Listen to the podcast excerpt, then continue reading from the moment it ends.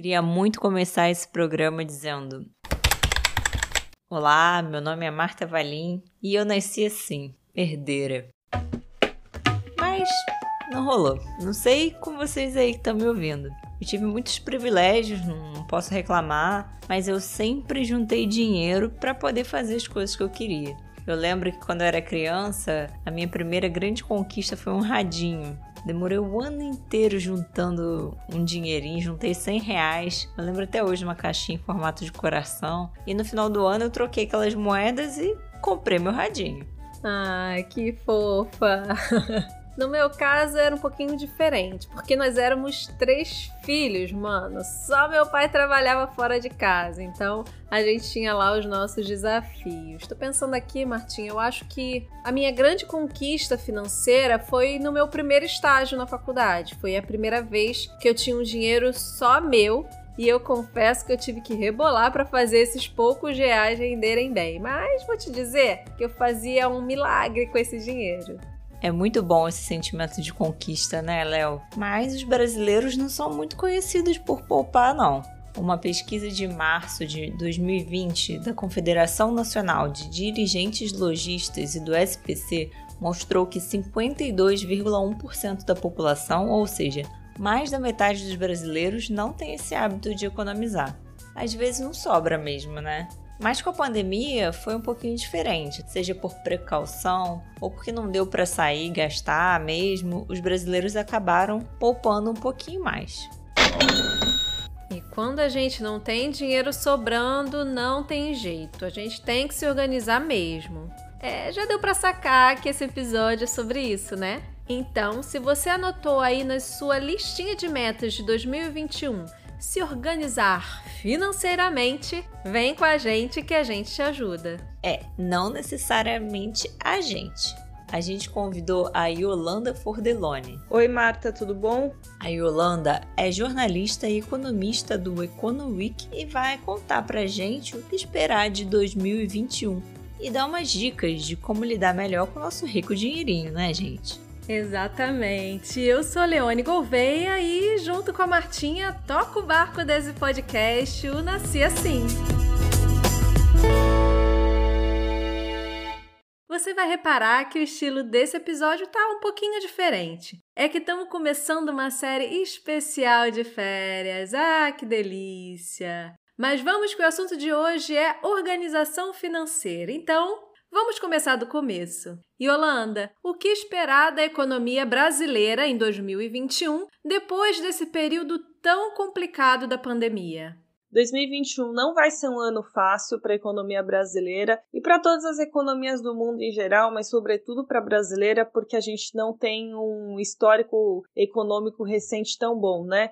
Então a gente está carregando aí um problema de contas públicas que piorou em 2020 por conta da distribuição do auxílio emergencial de 600 reais, que depois diminuiu para 300 reais. A gente não sabe ainda como é que vai lidar para pagar essa conta.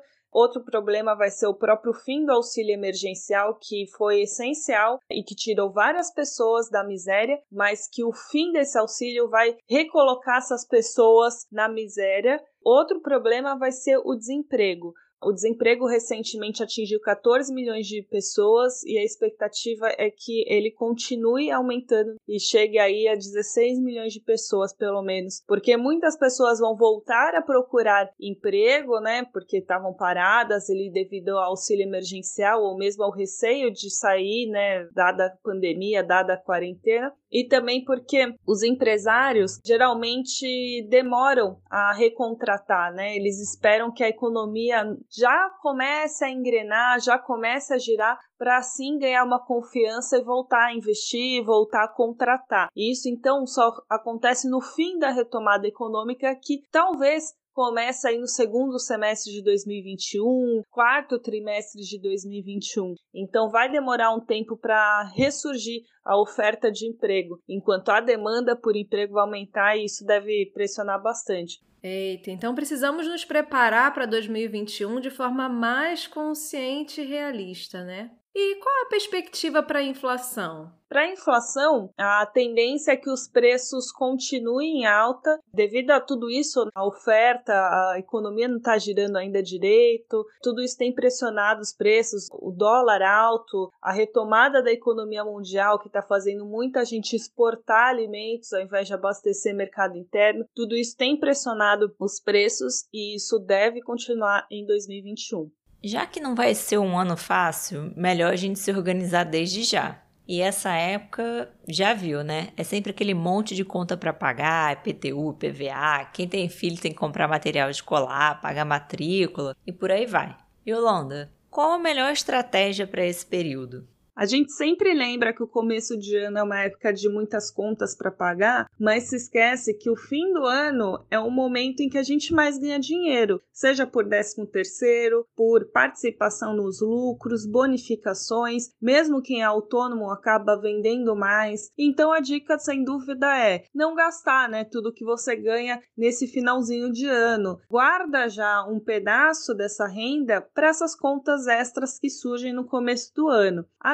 Se você guardou dinheiro, tem uma reserva e ainda assim não está dando conta, a dica é parcelar, né? Não atrase, deixe de pagar porque aí vai incorrer em juros. Então, parcele, né, em poucas parcelas, no mínimo que você conseguir, mas enfim, divida um pouco essa conta se você não conseguir pagar tudo de uma vez. E, obviamente, se não tá dando conta, se não vai dar conta de pagar nem as parcelas, aí você pode recorrer a linhas de crédito que, dado o cenário de juros muito baixos, a gente está com o juro hoje básico da economia de 2% ao ano, o crédito tá barato. Mas normalmente não é recomendável pegar empréstimo, certo? Mas se você vai ter uma dívida e com juros muito altos, então pegue um crédito com juro mais barato, pode ser um consignado, um crédito online, um crédito de uma fintech. Pesquise as opções hoje que existem no mercado. Se o juro for menor do que o juro dessa parcela que você não vai conseguir arcar, é melhor pegar o um empréstimo e abater essa parcela. Bem, a gente começou este episódio falando sobre juntar dinheiro e você falou agora há pouco sobre pagar dívidas. Quais são as suas dicas para quem colocou uma dessas duas metas na listinha de 2021?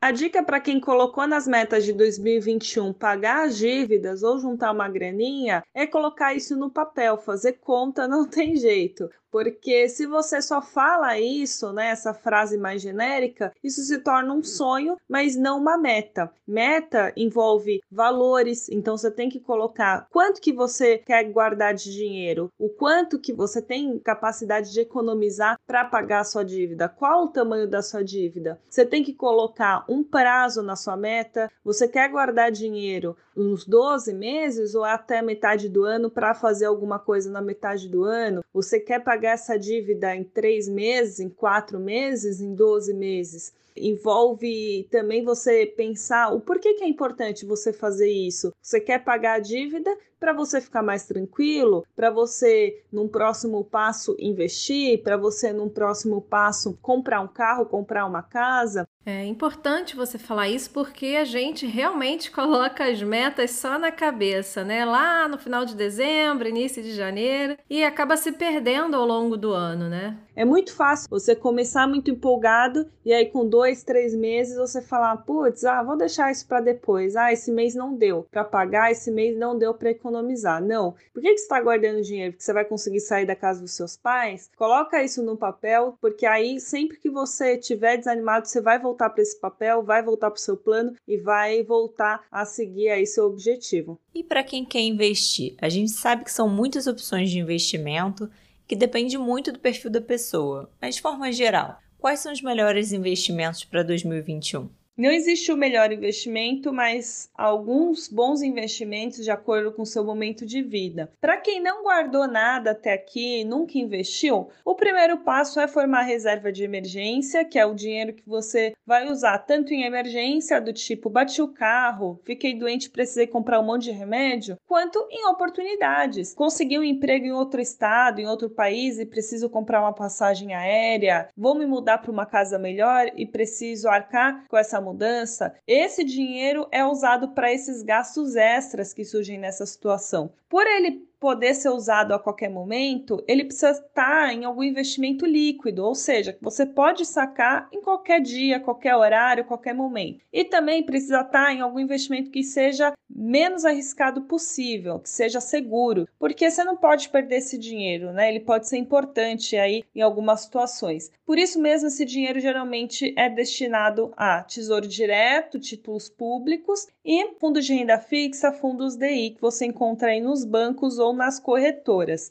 O segundo passo é, se eu já tenho essa reserva aí que equivale a seis meses mais ou menos de gastos, que é geralmente o custo aí que a gente calcula, né? Se a pessoa ficar desempregada é um período que ela geralmente demora para conseguir algo novo, então calcula aí essa reserva equivalente a seis meses de gastos. Se eu já tenho esse dinheiro, Vá para o segundo passo, que é diversificar dentro da renda fixa. O que, que você pode fazer? Comprar CDBs, CDBs de bancos médios, o que significa que você está emprestando o seu dinheiro para alguns bancos e esse banco, em contrapartida, vai usar o seu dinheiro para pagar conta, para emprestar para outras pessoas, mas vai te devolver o dinheiro daqui a um tempo com juros. E por que você indica CDBs de bancos médios? Qual é a vantagem? Porque em bancos grandes, geralmente a rentabilidade não é tão grande. Então, se você optar por CDBs de bancos médios, você vai conseguir um retorno melhor e isso você encontra em corretoras. Depois de CDB, você pode ir para CCBs, que já são operações de crédito privado, você pode ir para debentures, outros títulos de renda fixa que são diversos, né? Você sempre está emprestando seu dinheiro para alguma instituição, alguma empresa, mas com características aí diferentes. E eles não são tão arriscados, por exemplo, quanto o mercado acionário. E aí o terceiro passo, se você já fez toda essa carteira um pouco diversificada aí na renda fixa, comece a tomar risco. Então, comece a estudar o mercado acionário para você entender quais setores você tem familiaridade, quais setores você se sente confortável em investir e, claro, né, não opte aí por investir no curto prazo, day trade, nada disso. Sempre é, coloque sua projeção aí para investir no longo prazo, porque no longo prazo o mercado acionário tende a gerar mais frutos do que no curto prazo.